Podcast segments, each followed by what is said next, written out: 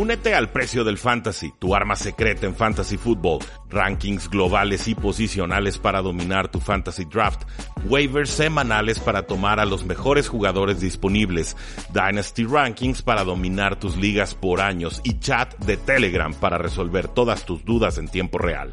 Visita stam.store diagonal precio NFL o da clic al link en este episodio para suscribirte.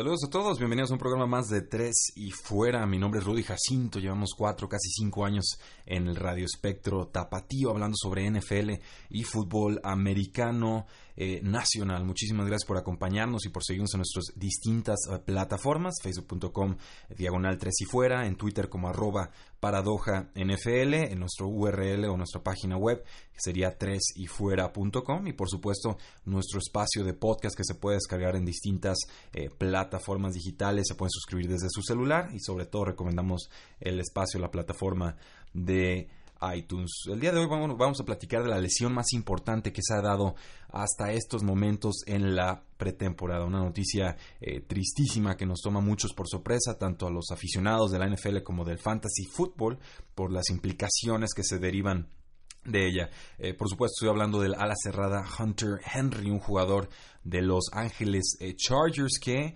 durante esta semana, pues bueno, en una jugada a profundidad, un esfuerzo a velocidad, o un intento de corte que hace el jugador sin mayor contacto ni defensor a su alrededor, cae al suelo y sabemos que cuando las lesiones son sin contacto normalmente son más graves que cuando hay dos jugadores eh, implicados. En este caso, pues bueno, se temía que hubiera una ruptura del ligamento cruzado anterior y los estudios posteriores del día miércoles así lo eh, confirmaron.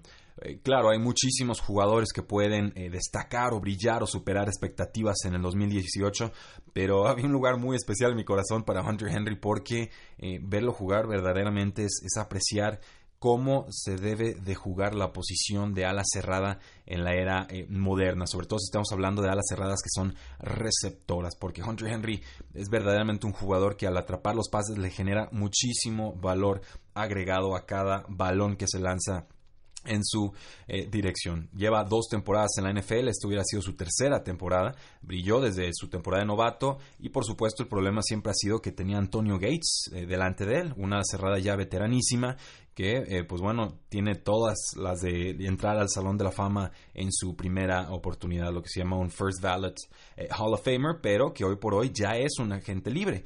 Entonces parecía que se abrían las aguas de Los Angeles Chargers para que pudiera atravesar los Hunter Henry y nos llevara hasta la tierra eh, prometida en el fantasy football y por supuesto Los Ángeles Chargers para trascender en la postemporada. Eh, desgraciadamente no será así. Hunter Henry, un jugador que ha mostrado gran promesa en sus primeras dos temporadas, ha acumulado 117 recepciones, 1057 yardas, 12 touchdowns y todo esto, pues ahora sí que trabajando a medio tiempo, porque no es un jugador, no, no ha sido un jugador hasta el momento de tiempo completo por repartirse tanto tiempo en el campo de forma inexplicable por, cuestiones de talento con Antonio Gates.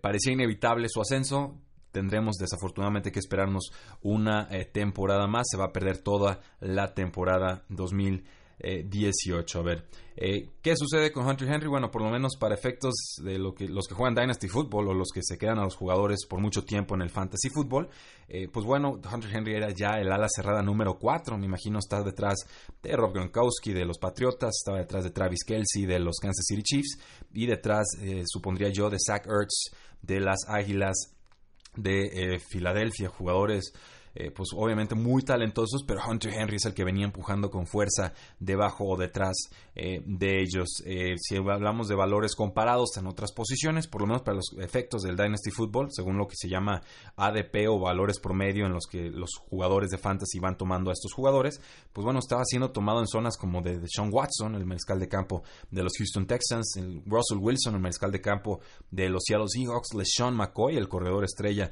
de los Buffalo Bills, y Cooper Cup, que es el receptor slot de Los Ángeles Rams. Entonces, entre muchos otros jugadores, ese es el nivel o el calibre de jugadores con los que ya se estaba codeando eh, Hunter de Henry. Todavía tiene 23 años. Eh, Hunter Henry tiene un brillante futuro en la NFL, tiene un brillante futuro para efectos del fantasy fútbol.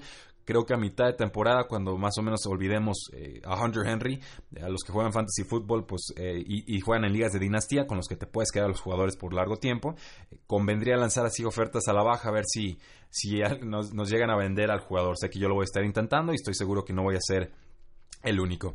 Ahora, hablando específicamente de las alas cerradas de los Chargers, ¿qué es lo que le queda a Los Ángeles Chargers en esa eh, posición? Y me parece que queda bastante disminuido este cuerpo de receptores de alas cerradas. Incluye a Virgil Green, un jugador que estuvo con los Denver Broncos, que es más bloqueador que receptor, un jugador eh, profunda o mente atlético, muy buenas capacidades atléticas, pero eh, simplemente pues nunca ha sido un factor como receptor en la NFL. Tiene 71 recepciones en 7 temporadas en la liga y como decía, pues es más bloqueador que otra cosa. Entonces va a tener su rol, pero yo no estaría esperando que él reemplazara la producción de Hunter Henry. Luego hay otros nombres que sinceramente desconozco. El caso de Sean Culkin, el caso de Ben Johnson, el caso de Breedon eh, Bowman. Me parecen más jugadores de relleno porque sinceramente eh, no los he escuchado mencionados a, profundidad. Me parece que hoy por hoy tendrían que buscar una ala cerrada de, de agencia libre de los Chargers. Sí o sí. Y obviamente, pues la primera opción sería Antonio Gates, que decíamos es un agente eh, libre, sigue esperando un contrato. Creo que ya le ganó el padre tiempo. El año pasado tuvo apenas 30 recepciones para 316 yardas, 3 touchdowns.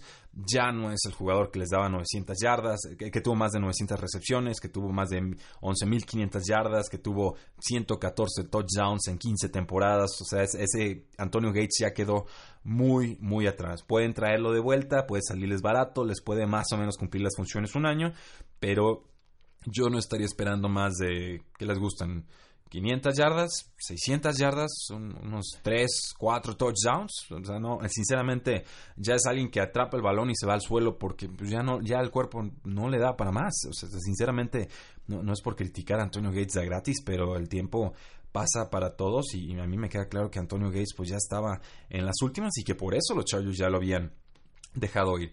La ventaja, bueno, que conoce la ofensiva y que puede ser bastante mejor que las opciones que hay en casa para la posición de alas cerradas. ¿Qué otras alas cerradas hay en el mercado? Hay, y hay varias posibilidades. El caso de Nicole Leary, que está con los Buffalo Bills. El caso de Julius Thomas, que estuvo con eh, los Jacksonville Jaguars, que estuvo con los Miami Dolphins en estos momentos gente libre eh, suficientemente talentoso pero esos tobillos no aguantan 16 partidos de temporada NFL no es un jugador que simplemente no termina las temporadas y es, muy difícil confiar en él en el caso de Dwayne Allen de los Patriotas bueno tienen varias áreas cerradas que van a estar peleando por la posición número 2 eh, en el equipo creo que Dwayne Allen podría ser un candidato a ser cambiado eh, Max Williams, un jugador Creo que ya está en su cuarto año con los Baltimore Ravens. No recuerdo si fue una primera o una segunda ronda hace varias eh, temporadas. Creo que fue una, una segunda. Pero tomaron a dos alas cerradas los eh, Baltimore Ravens. El caso de Hurst, el caso de Mark Andrews. Entonces parece prescindible Max Williams, que ha tenido muy poca producción en la NFL, pero que se distingue más por ser un receptor que un eh, bloqueador. Las lesiones no, desgraciadamente no le han permitido ser importante hasta el momento. El caso de Jesse James, una ala cerrada que también eh, creo que queda desplazada con los Pittsburgh Steelers. Eh, estoy esperando que Vance McDonald, que fue cambiado de los San Francisco 49ers a los Pittsburgh Steelers en la pretemporada pasada, pues se consolide como el ala cerrada número uno de este equipo, aunque pues no espero que tenga mucho volumen de pases, pero sí que tenga una producción importante en zona roja y que de repente pueda ser utilizable eh, tanto por el equipo como por eh, los jugadores de fantasy football que estén en aprietos. Eh, ¿Qué tal Richard Rogers que acaba de firmar con las Águilas de Filadelfia, el exjugador muy pesado, muy poco atlético de los Green Bay Packers?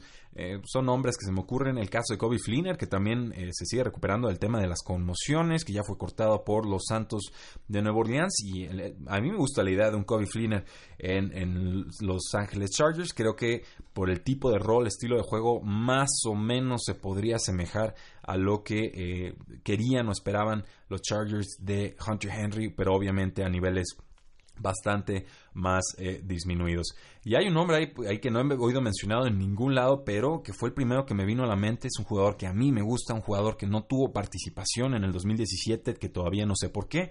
Y creo que es un jugador muy completo que te puede ayudar tanto como receptor como bloqueador. Es el el ala cerrada que estuvo con los Cleveland Browns eh, en el 2015, en el 2016, varias temporadas más también. 2017 queda fuera y estoy hablando de Gary Barnage. ¿Lo recuerdan? Fue es un jugador de 32 años, eh, fue productivo en el 2015, tuvo más de, me recuerdo bien, más de mil yardas. Eh, fue productivo en el 2016, menor producción que en el 2015, pero también pues estamos hablando de mariscales de campo muy pobres que estaban con los eh, Cleveland Browns. El mejor ala cerrada bloqueador del 2016 según Pro Football Focus y creo que aceptaría un contrato bastante modesto. El jugador dice que sigue interesado con regresar a la NFL, pero que no le convencieron las ofertas que recibió el año eh, pasado. Yo le haría una prueba física, ver cómo está de estado mental, si está dispuesto, si está motivado y si es así, yo no me la pensaba. Yo firmaba Gary Barnage y me olvidaba del eh, problema. En realidad yo no creo que la producción de Hunter Henry vaya a ser reemplazada por una ala cerrada en el equipo. Creo que más bien va a haber más pases para, tanto para receptores abiertos como para el equipo de corredores. El más beneficiado tiene que ser Keenan Allen, ¿no? el receptor superestrella de este equipo que eh, ya ha demostrado ser uno de los mejores en la NFL, a mi parecer.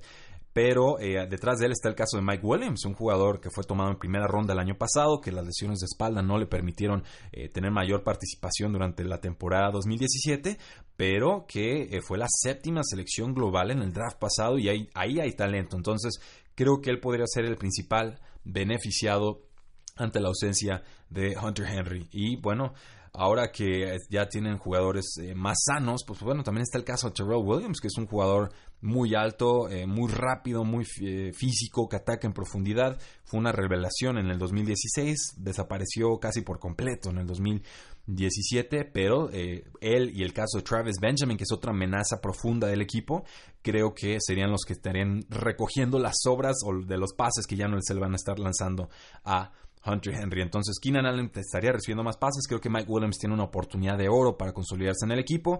Terrell Williams está en su último año de contrato. Todavía lo retuvieron bajo estos derechos de contrato de novato o lo, que se llama UDFA o no, sería agente libre restringido que todavía, bueno, los, los, equipos pueden retener al jugador de una forma bastante barata. Y Travis Benjamin, que es un jugador de rol bastante eh, aceptable. Eh, ¿Dónde queda entonces eh, Melvin Gordon? si tenemos fuera a Hunter Henry, creo que tendría que depender un poco más de la producción de Melvin Gordon por la vía terrestre. Creo que ayuda a su valor a corto plazo, pero pues de todas formas ya le iban a dar un mundo de acarreos, entonces no, no sé qué tanta más producción podamos esperar de este jugador que si bien aguanta las cargas de trabajo, a mí no me termina de convencer cómo corre entre los eh, tackles. Y detrás de, Melvin Gordon, pues bueno, tenemos a dos jugadores. A Austin Eckler, que fue un agente eh, libre, novato del año pasado, que tuvo algunos buenos partidos. Recuerdo algún juego en el que tuvo dos touchdowns. Se especializa atrapando pases. Y también un jugador que tomaron los Chargers en la séptima ronda, a Justin Jackson, un corredor eh, con suficiente fisicalidad, pero sobre todo que también destaca en el juego aéreo. Creo que tendría una buena oportunidad para reemplazar a Austin Eckler y asemejarse un poco a las funciones de Danny Woodhead hace ya varias temporadas con el equipo. Entonces por ahí también puede haber un aumento en el volumen de pases que estén recibiendo los eh, corredores.